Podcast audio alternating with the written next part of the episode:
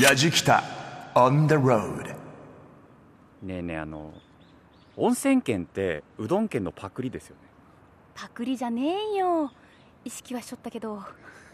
矢敷とんだろと旅人の今宗行でございますそして FM 大分の後藤恵子ですちょっといつもとね思考が違うんです よ FM 大分のね、はあいの後藤さんと一緒に巡るっていうことで、はいで今僕らがいるのが別府の街一望できる別府湯煙展望台という場所でねこっから見るとこの別府の街に立ち上がるこの湯煙の多さねはいもうここから本当に別府の象徴的な景色が一望できるんですよね確かにね山も綺麗ですしね本当に街のあちこちから湯煙なのねそういうことなんです、まあ、この場所も湯煙展望台っていう名前うんうんうで、んまあ湯煙が眺められるすごく景色のいいスポットの一つなんですよいいよねうんでやっぱ温泉県と銘打ってるわけですから、はいもう別府だけじゃないわけでしょ温泉そうですもう大分県は源泉数そして湧出量ともに日本一なんですよ本当ですか本当です本当ですか今回ね本当にね僕もあの温泉県というふうに聞いていますので、はいこうせっかくですから FM 大分のね後藤アナウンサーにいろいろな温泉をご案内いただければなと思ってますのでもういもんさんには温泉のあんなところやこんなところまで思いっきり浸ってもらおうと思ってますケンケン じゃあ今日もリスナーの皆さんも最後までお付き合いくださいやじきたオンザロード耳で感じる旅番組ご案内役の松本英子ですこの番組は日本全国津々浦々そこに暮らす方々との出会いを通じてその土地の魅力やゆったりと流れる時間をお届けする旅番組ですさて今回の旅の舞台は大分県地元の方たちが出演した温泉県って言っちゃいました県このコマーシャルでも話題になっています大分を JFN パーソナリティ伊門宗行さんと FM 大分アナウンサー後藤恵子さんの2人が旅をします温泉の源泉数湧出量ともに日本一という大分県の定番温泉スポット別府湯布院はもちろん FM 大分の後藤さんとっておきの秘湯など大分ならではの温泉の楽しみ方をご紹介します題して温泉県大分で温泉を巡っちゃいます県イントネーション合ってるでしょうかやじきたオンザロードどうぞ最後までお楽しみくださいやじきた on the road さて、えーまず最初の温泉にやってまいりましたが後藤さんはいこちらは別府の氷炭温泉というねそうですね、はい神縄っていう場所にある温泉なんですけど、い鉄の輪と書いて神縄なんですよ、これなかなか読めない漢字ですけど神縄って言うんですねそうなんですでこのひょうたん温泉なんですけど、この別府の中でも有名な温泉なんですよ今僕らの後ろでちょろちょろちょろちょろって音聞こえてますけど、あの駐車場の横に足湯があってねはいちょっとこの足湯面白くて、うんこれ源泉かけ流しなんでしょきっとそうなんですよ上からねこうトイを使って温泉のお湯がバーって流れてるんですけど竹これ竹を使って温泉の温度を適温にしてるっていうあじゃああれか水とか足さないでそういうことですねまさにその源泉の温泉の成分をそのままに味わうことができるっはていことですね、もう別府ならではの装置ですよね、うん後藤さん、はい僕ら足湯に使ってたらあの氷炭温泉から偉い人出てきち ゃってあの、ね専務の田中さんが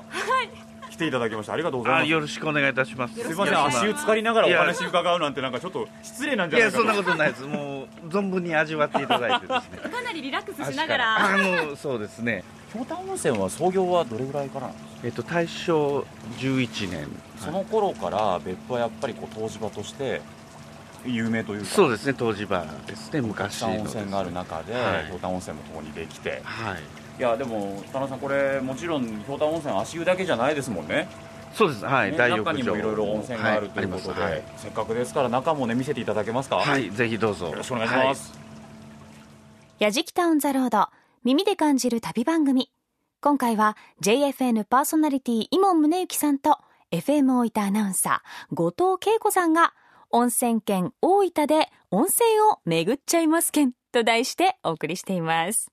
早速足湯からのスタートでしたが2人が最初に訪れたのは別府市の神縄温泉にあります日帰り入浴施設のひょうたん温泉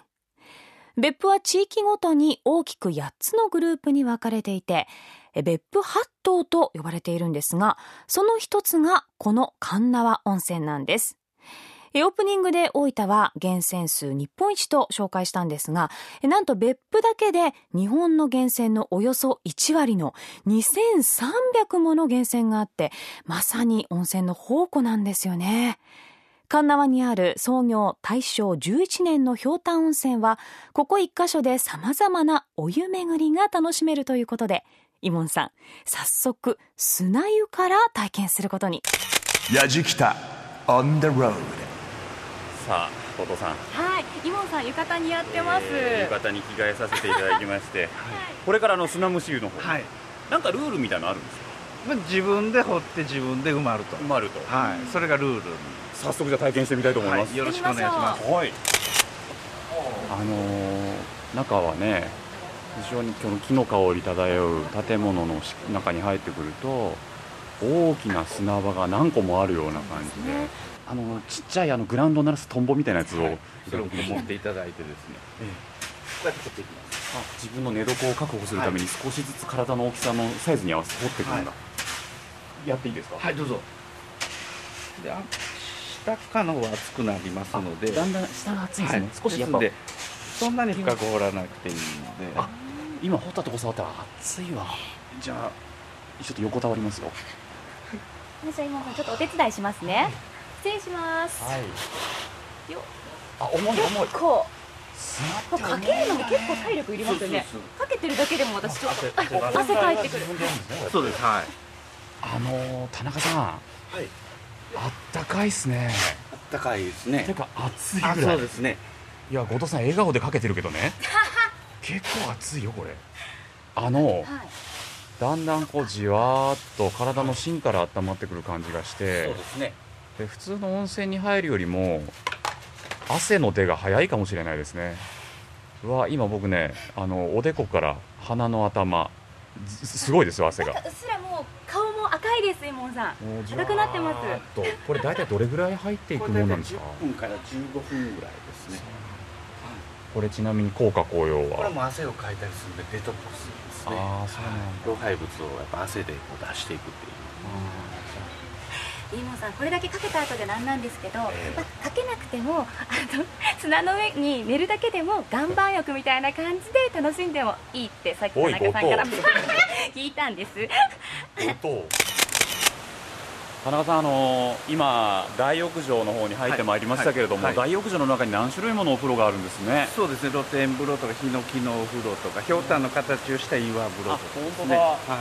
そういったものもここを広いですね、ここ、ありがとうございますなんかもう子供が来たら喜んで走り回っちゃいそうですなね感じもしますけど、はいあのすごく気になったのは、はい名物滝湯と書かれたお部屋があってですね、はいえー扉を開けると階段降りる状態になって、はいちょっとこう崖のい 上を、下に行くね、下に行く感じになるんですけども、上から何本もの塔を伝って、はい滝のようにお風呂がそうですねお湯が流れてるですねはい歌声湯なんです打たせね湯ダイナミックな歌声湯ですねこれね19本あります19本もあるんだ、おーおーおーおーおーおーおー違う違う確かにかなりの圧がありますねこれも温泉なんですもんねわあ気持ちいいなああこれちょっと癖になりますねうん Yajikita on the road. お久しぶり後藤さんおかえりなさいイモンさん。いかがでしいた？やー本当に気持ちのいい温泉で田中さあんりがとうございますトークスピードがすごく下がりますねゆったりゆなっっちゃたっりて。しちゃってもあありがとうでもあのーやっぱり共同浴場ならではの入ってるお客さんとのなんとなくの一体感みたいなところもあそうっでてすそ,、ねれがいいですねやっぱり、はあのここがやっぱお父さんがおじいちゃんと来た温泉みたいなのがありますんで時間的なですね、そうかはそれがまた子供の世代に受け継がれていっそうてでっすていうねはいだってちっちゃい頃からこの地元の子供たちは当たり前のように入るわけですもんい、ね来ますからですねは温泉の英才教育受けるわけですね間違いなそうくですそういうことですね。地の場所だったらそれがもう当たり前っていう土地なんですね。ゆったり入りたいですあありがとうございますぜひあのですねプライベートではい子供を連れてきたいと思いますので、はいお待ちしてますはいお世話になりましたありがあとりうごがとざういございましたますありがとうございますありがとうございますひょうたん温泉で砂湯滝湯と堪能されてましたが砂湯というのはもう本当にまさに砂のサウナのようなそんな暑さが感じられるところなんですねえそして打たせ湯19本って見たことないですけれどもものすごい迫力だったと思うんですが湯上がりのイモンさんまったりとされておりました温泉県大分で温泉を巡っちゃいます県と題して JFN 今宗行さんそして FM 大分後藤恵子さんが旅をしています矢敷タウンザロード耳で感じる旅番組続いては別府観光の目玉別府地獄巡りですえこれは別府市内に点在する源泉の地獄8つを周遊する別府温泉の観光定番コースまあ、定番とはいえ実は地元大分の方でも全て回ったことがあるという人は少ないんだそうですえ今回は8つの地獄の中から6箇所を巡りましたのでその模様をダイジェストでお届けしますご案内いただくのは別府地獄組合の高橋康成さんです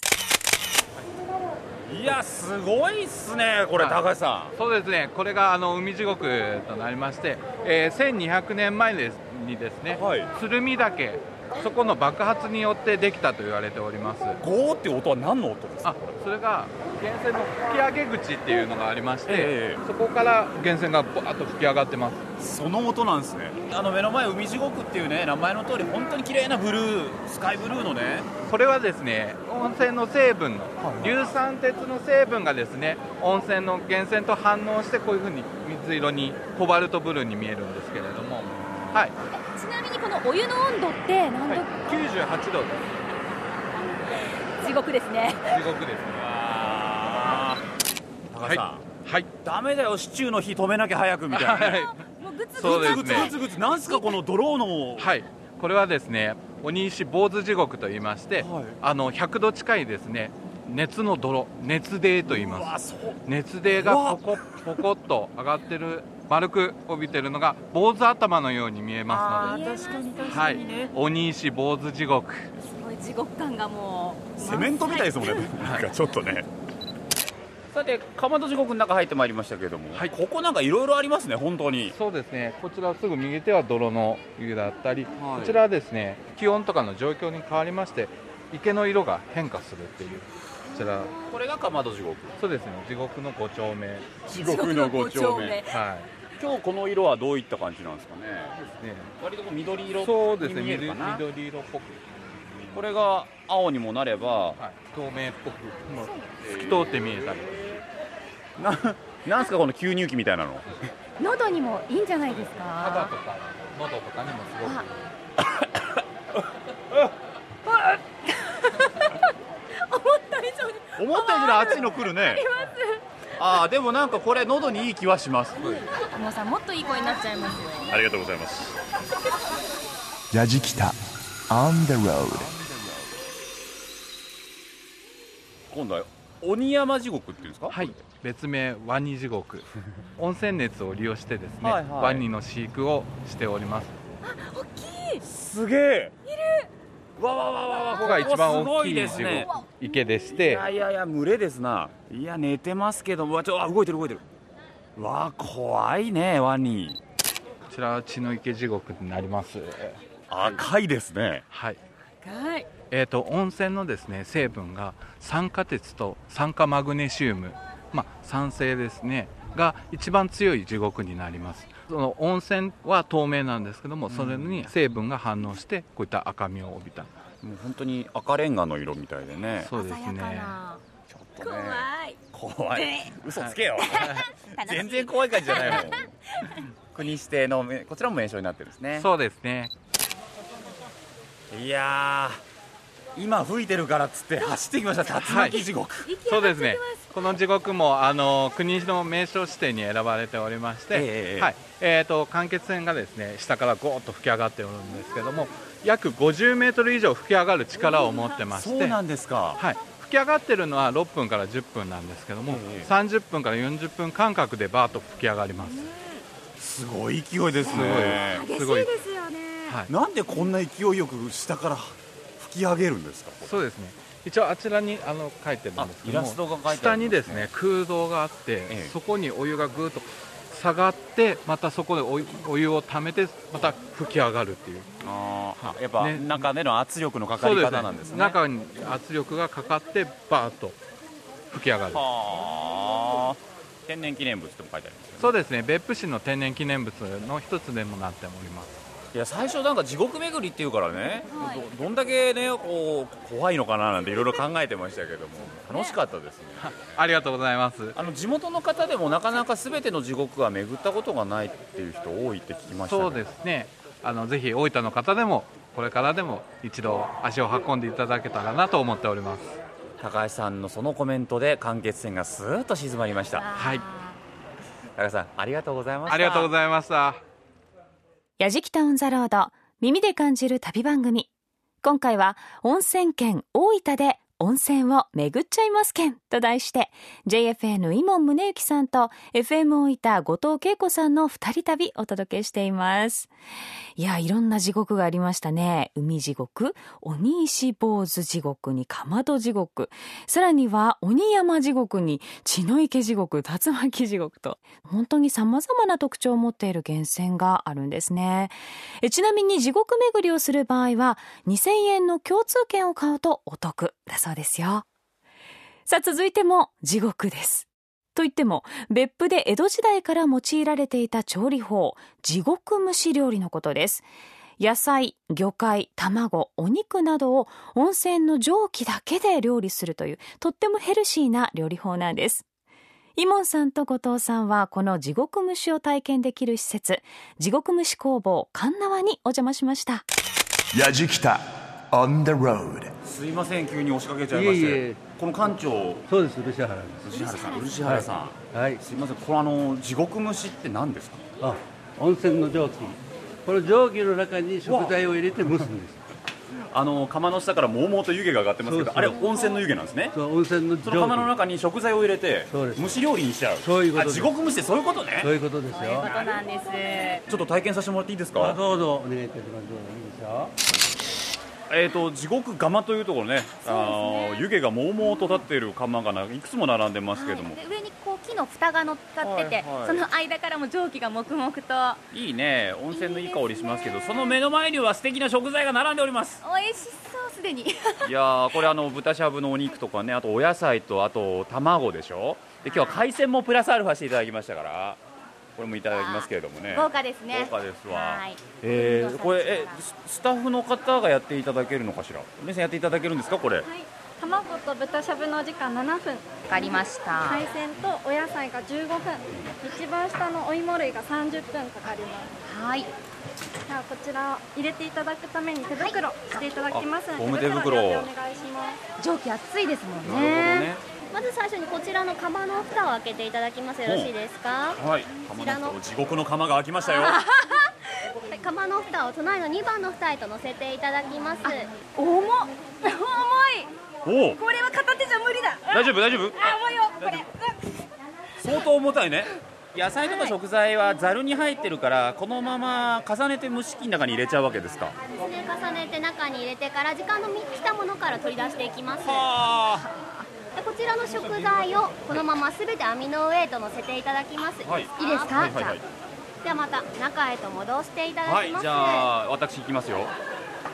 おい一番上が豚しゃぶでございますにゃっ釜の中にオンで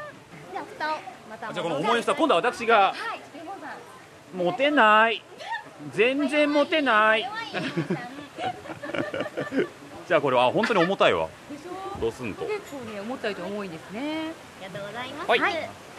3番の釜ですね我々は3番の釜ですね今からタイマースタートしましてまず7分後に蓋をもまた開けていただきます、よろしいですかはいありがとうございますの7分後よ 地獄の中から何が出てくるのか釜が開くのは7分後よ待ちましょう待ちまし面白いょうやじきた on the road 釜の蓋がよいしょ開きましたうわすごい蒸気がまた今度は食べ物の香りがふわっとしててね、いいね、また両端の銀の取っ手を持って一度すべて引き上げていただきますよろしいですかやってくださいいいですか後藤さんどうぞよっしゃいきますよいしょあーあちょっ とごめんなさい。大私は大全然大丈夫です。私は全然大丈夫。はい手前のあごめんなさい。びっくりした。ごめんなさいね。今の決定的瞬間、俺ね、眼鏡曇って何も見えなかった。卵とね、卵と野菜の上に置かれた豚肉いい具合に蒸し上がってね、これやっぱ蒸したて食った方がいいでしょうよ。ですよね。もうあったかいうちにいたねだきましょう。食べちゃおう食べちゃおうよいしょとうわー美味しそうね野菜もしんなりして。いいっすねまずお野菜からお野菜もやしととキャベツが下キにャベ敷ツとき詰められてますね。あとはえのきかなちょっとおい野た菜。だきますうん、ほのかにこう甘みが引き立ってる感じがします。すへえ中に旨味がちゃんと残ったままこれなんか考えすぎなのかもしれないけど温泉の香りしますよねちょっとねほんのりしますほんのりする感じするんだよなじゃあ豚肉ちょっとポン酢つけてねいただきます間違いないううんん美味しいおうお父さんもうほとこれギュッと豚肉のこの脂もちょっと甘くて美味しいじゃないですか、あのー油が甘くて美味しいっすね美味しこれはいいですよ、しかもあっさりしてるから、ねえ女性でもお子さいんこでれもペロッといけちゃいますよ食べられちゃうね、うんお子さん絶対喜んで食べますね、うんあと後藤さんあれじゃない卵じゃね卵卵半熟のやつおおすごいもう理想的な半熟具黄身がとろっとするわけじゃなくて固まってんだけど、でもなんかこうゼリー状になってる感じがね真ん中が、合このオレンジの濃さすごいですねすごいですわ、うるしゃら館長がおすすめしてくれた黄身にポン酢を垂らして食うっていういただきますめちゃめちゃうまい ですね美味しいでしょうわすごいさっぱりして美味しい美味しいでしょうん卵とポン酢合いますね、しかもねあの美味しい一回豚しゃぶをオンしてて、油がちょっとコクになってるポン酢だからこのポン酢うめえな余計にですね余計にうまいっすねだから一回その油でその豚肉の旨味もここに入っちゃってますから、これはうまいぞヤジキタ on the road 松本英子がお送りしています。やじきたオンザロード、耳で感じる旅番組。今回は、温泉県大分で温泉を巡っちゃいます県と題して、JFN パーソナリティ伊茂宗行さんと、FM 大分アナウンサー、後藤恵子さんが旅をしています。さあ、別府で砂湯や滝湯に入り、地獄巡りをし、さらに地獄蒸しで美味しい料理も堪能した、イモンさんと後藤さん。半熟卵も美味しそうでしたね。続いては、こちらも全国的に知名度の高い温泉地、湯布院へと向かいます。湯布院のメインストリート、湯の坪街道を歩いて、湯布岳のふもとにある湖、金輪湖へ向かいます。街道沿いにはお土産屋さんや飲食店が軒を連ね散策にはぴったりのコースです雑貨屋さんがあったり雑貨屋さんとかねうん観光地っぽいですよあね観光地っぽい見てて楽楽しいですしねなんかあのすごく統一感があるから建物のあそうですねうんすごく色のトーンも落ち着いて色のますトーもんンねもそう一緒だから焦げ茶とかあ黒っぽいというかそうだねシックな色合いですよねすごくシックな日本家屋が並んでる感じあ人気のお店おイモンさん、はいはいちょっとここのコロッケ食べてほしいなコロッケはい、いやもう湯布院に来たら絶対食べてほしいものの一つがこの湯布院金賞コロッケ金賞ってあの金銀銅の金金賞受賞の金賞そうなんですよで本当にここのコロッケはうん全国コロッケコンクールで金賞を受賞したコロッケあの全国コロッケコンクールでそのですいや来ましたよ金賞コロッケ来ました熱々のやつねどっちかっていうとこうなんだろうな俵型に近い形なんですけど小ぶりの小ぶりのね細長い形ちょのっといただいていい日本一なんでしょ金賞そういですたよだきます金賞を受賞したコロッケさあ熱々どうでしょうあーうまいああくサクサクあのうじゃがいもの味もそうなんだけど中のこのマッシュされた中のお肉の味とかがすごく濃厚でねん中がすごく美味しいあのとろっとしてますよね、種の味がすごくいいね本当に美中味しといろとろだからこぼれちゃうぐらいの感じなんだよねこれがたまらないですねうまいね本当に美味しいで周りの衣はサックサクであイモさんもう完食早っすげえうまい大分はあと調味料だと柚子胡椒とかも人気がありますけど、こんちらは創作調味料のお店ですね何何創作調味料何柚子胡椒ってイモンさんお好きですか、うん大好き大好き柚子胡椒俺大体冷蔵庫にストックしてるもあん本当ですか、うん柚子胡椒も大分のその名あそうだよねそうだそうだえー柚子胡椒でもいろいろな調味料ありますね柚子胡椒マヨネーズとかねえもうアーレンジされた商品が、 わあこれ私も食べたことないですねこの川沿いの風情もいいねそうなんですよまた本当に川の水も綺麗で、うん私フインの友人からクレソンがたくさん取れるっていう話クレソンはい水がやっぱり綺麗だからこういう川とかでもクレソンが取れるんだよっていう話を聞いたことがあって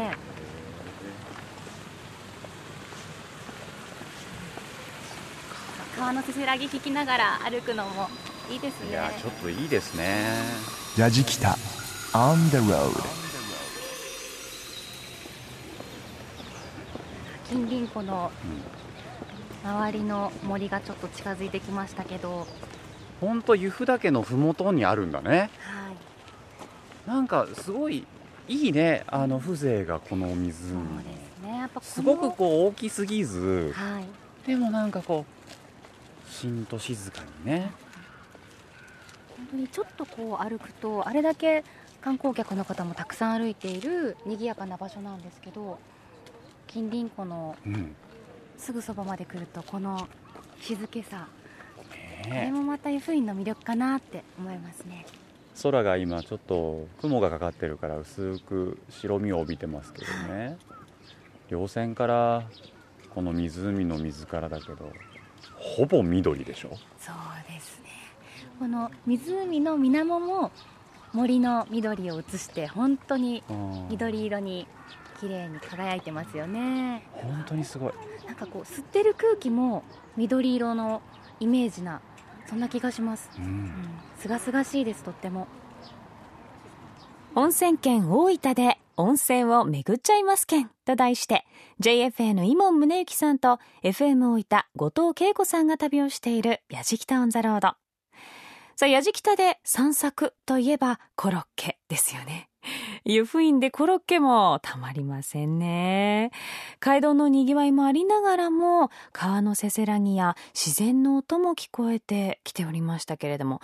近隣湖の周辺の音もなんか聞いていてとっても癒されましたね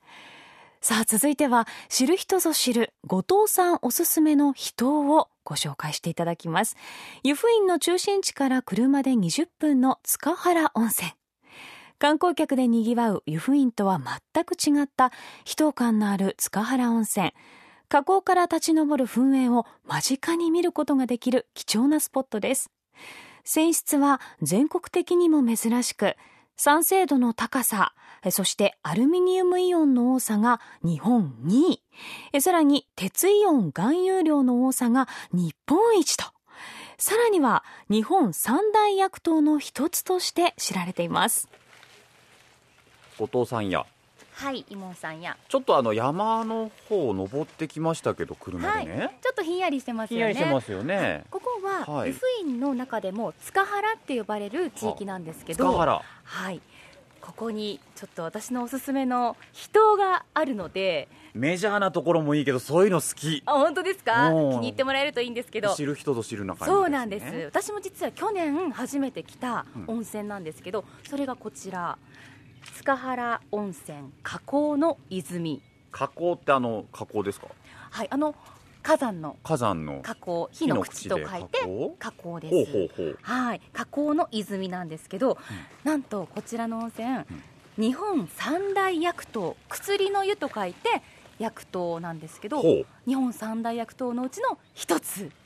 そうなんですあそうなんだ、はいじゃもう本当にじゃあ有名というか知る人ぞ知る感じそなうなんですでもあんまり県内の人でも知られてないと思いますでこう河口の泉っていう名前がついてる通り、はいちょっとこう歩いていくと、うん河口が見られるんですよあそうなんですまずねちょっと行ってみませんあ行きたい行きたい、は行いきましょう行きましょう、はいあ加工見学って書いてありますねね結構な傾斜がある ね加工のいそうですね入り口まで、まあ加工ですからねこの先にあるのは結構だよこれやっぱり結構な傾斜だねあそうこう言ってたらちょっと景色変わってきましたよ本当だ森が開けて今度はゴなんツかゴツした岩が石切り場みたいだ ね本当ですねそして左手にお出ました加工いおやあそこちょうどくぼみの中にちょっと白く濁った源泉なのかなでしょうね全く今まで見てきた色と違うねそうですねもう本当にミルクみたいな色っていうかねえね乳白色の美しい、本当でにその横からはねなんだろう噴煙というかはい湯煙というかそうですねちょっとしたこう洞窟みたいになってるところからもくもくもくも湯気くが出てる出ねてますねあーこれはでもすごい景色ですねねえちょっとこう普通のあの湯布院のうん街中じゃ見られない景色ですね、そうか、ここはあれなんですかその共同浴場もあるんでしょあそうなんです、うん今登ってきたちょうどスタート地点のところうんうにん共同浴場と、あと家族湯もあったりしてなるほどはいそれはあれなの自由に誰でも入れるのそうです立ち寄り湯でへーどなたでも大丈夫なのでそこのうん温泉も本当に特徴的というか、ほうかなり個性的な温泉なので、はいはいはいリモンさんにもぜひとも体験してもらいたいんですよね。あなるほど、はいじゃあちょっとまた山降りましょうかねそうしましょう。ねはい、やじきた on the road ちょっといただきます。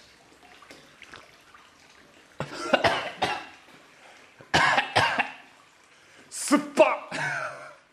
酸っぱいよこれびっくりするあの柑橘系の絞り汁を飲んだかのような口の中がパニックになるね一回ねちょっとこれはあの体験した方がいいですよぜひぜひうわすごいわ温泉でいきなりいただきますって言った人初めてでしたけれども、どうやら今さん舐めてみたみたいですね。いや、ただ酸っぱいという声が上がってましたけれども、塚原温泉は酸性度の高い温泉なので、ビタミン C の本当に粉を舐めたようなそんな感じの感覚なんでしょうかね。かなり味は酸っぱかったようですね。松本英子がお送りしている「やじきたオン・ザ・ロード」耳で感じる旅番組 FM 大分後藤恵子さんおすすめの人続いて訪れたのは湯布院の南側に位置する山あいの温泉地湯の平温泉どこか懐かしい石畳の街並みと川のせせらぎそんな湯の平温泉は映画「男はつらいよ」のロケも行われた温泉街旅人のイモンさんと後藤さんここで温泉にゆっくり浸かることにしました後藤さん随分とまた山の中に入ってきてねそうなんです、ここは湯の平温泉っていう温泉地なんです湯の平温泉をドヤ顔で紹介したってことはまたこちらも後藤さんのおすすめのもちろんおすすめの温泉地ですもうあの本当今目の前にも広がってますけども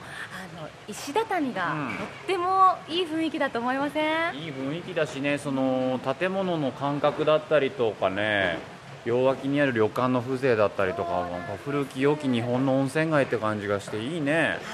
こちらの湯の平温泉は歴史もあって、もう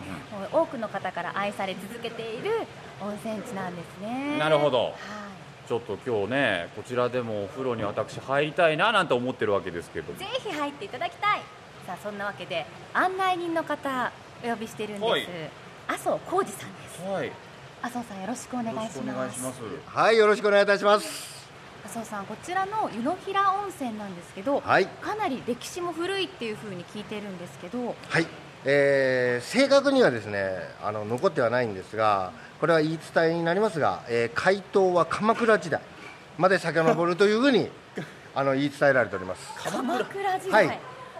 はあで先ほど、えー、後藤さんの方がご紹介していただいた、この、えー石畳の方は江戸後期に作られたというふうに伝えられております。もちろんそれから放送整備はされてるでしょうけども、街並みとしては石畳はもう江戸時代からあるはいそうですすごいっすねそこれは間違いないですねへ距離としてはどのぐらい続いているんですか全長がやっぱ500メーターぐらいありますね。はということは湯の平温泉がやはり人が集まる場所だったってのはもう間違いないわけですねそうですねはいちなみにこちらの湯の平温泉の泉質っていうのはどういったはい、えーナトリウム塩化物泉まあえーいろいろと効能はありますがあの以前は陰泉として胃腸系にあのかなり強いというふうに、まあ、それで湯治場として栄えたということもあります、はい、使ってよし飲んでよしっていうそうですね、いあえー今あの、陰線というよりもあのナトリウム塩化物線の中に、まあ、特にあのメタ系酸という性質が多くて、美白効果、特にあの皮膚に優しいと思います。美白目が輝きましたな、はいお父さんなもうちょっと一回り目が今大きくなりましたよ 昔ながらの共同温泉も確か何か所かあるんですよねはいありますよ、えー現在、今、5箇所あります。おかしはいあちょっと街ブラブラしようかなーねしましょうよせっかくですからうんですもねんね石畳歩きたいですもん麻生さんから聞いた歴史をちょっとね感じながら思いながら歩いてみたいと思います麻生さん今日はありがとうございますはい、いえ、ありがとうございました。じゃあ、ごゆっくり行ってください。よいしょああちょっとはいはいはいいいですねはい共同浴場のね銀の湯というねああいいよこれ風情があの壁なんかも全部木でできてて木造りの共同浴場なんですけどもそうだな大人が10人ぐらい入れるかな浴槽の大きさもねこう湯量が豊富なよいしょ湯の平温泉の少しちょっと濁ったねお湯ですけどもあー温度もいいですね気持ちがいいよいしょじゃあせっかくですから入らせていただきますよいしょあ入るとね少しこう厚めのお湯ではあるんですけどもあーでも気持ちがいいですねあーあーふー気持ちいいなあのー湯の平の温泉のお湯が木の鳥を伝ってこの浴槽にねなみなみと称えられていますけれども天井も高くてすごく開放的なんですよねあの見上げるとここ浴場が吹き抜けになってて声がよく通るでしょう稽古浴衣に着替えて街を散策でもしようかの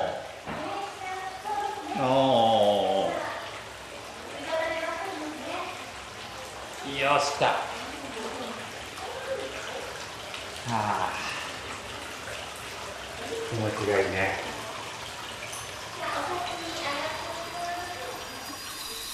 やじきた On the road いやー後藤さん井村さんやっぱね女の子はね湯上がりとほろ酔いが一番可愛いんだよ あらじゃあ私お風呂に入る前と今とじゃあい違いやますー違うやっぱねちょっとほてったほっぺたがまた ね可愛らしくなっ本ちゃう当ですかもうちょっと恥ずかしいんですけどねねなんか銀の湯出てきてさはい銀2の湯人で今浴衣着てね湯の平温泉のこの温泉街を歩いてるっていうね、またこの下駄を履いて歩くと石畳の風情がまた違っていいですねちょっといいですよね。うんね大分の人ってさ、はいやっぱりそれぞれ自分のお気に入りの温泉ってあるの？あありますねあるんだねありますね行きつけの温泉がやっぱり一つはあると思いますいいね。なんかそうやって大分に友達何人も作って さ、ねえねえおすすめの温泉教えてよなんつって一緒に行ったりとかね楽しむのいいかもしれないし、俺ねやっぱり大分好き。嬉 しいなあそう言楽しいし。ってもらえるとううんんもう今日は別府と湯布院だけでもこれだけの温泉が楽しめましたけど、うん大分県まだまだ広いですからそうですよね他の地域に行くとまた他の地域にもいろんな温泉地があるんでもうゆっくり時間をたくさん使ってうんいろんな温泉楽しんでほしいですですね。いやーもう仕事この辺にして さ、ちょっとほらお風呂から上がったら、ビール飲まなきゃ。飲みましょうねね今飲みビにー行ルこう絶飲みに行こう対美味しいですよ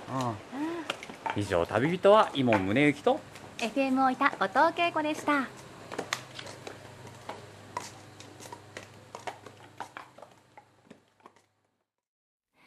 温泉県大分で温泉を巡っちゃいますけんと題して、やじきたオンザロードをお届けしてまいりました。いやー、聞きながらも気持ちよくなってきちゃいましたね。大分の温泉巡り、あの、別府という雰囲っていうのはどのくらいの距離感かなと、私も実際地理感がないので分からなかったんですけれども、意外と近くって巡りやすいということなのでね。まあでもせっかくならいろんな温泉に入ってみたいですから、えー私も実際行ってみたら、ちょっとね、後藤さんを捕まえて、えー巡ってみたいななんて思いましたけれども。いや、本当に温泉だけではなくて景色もそうです。グルメも含めて堪能しながら旅ができそうですよね。えーそしていろんな温泉の楽しみ方もできる。さすが温泉県だなと感じましたが。イモンさんと後藤さんの二人旅もなかなか新鮮で、そして楽しそうでしたよね。そんな楽しい旅の様子、旅日記動画でもぜひお楽しみください。アドレスは www.jfn.jp スラッシュやじきた。www.jfn.jp スラッシュやじきた。また放送終了後はポッドキャストでも配信をしていますので、ぜひチェックしてみてください。やじきたオンザロードご案内は松本英子でした。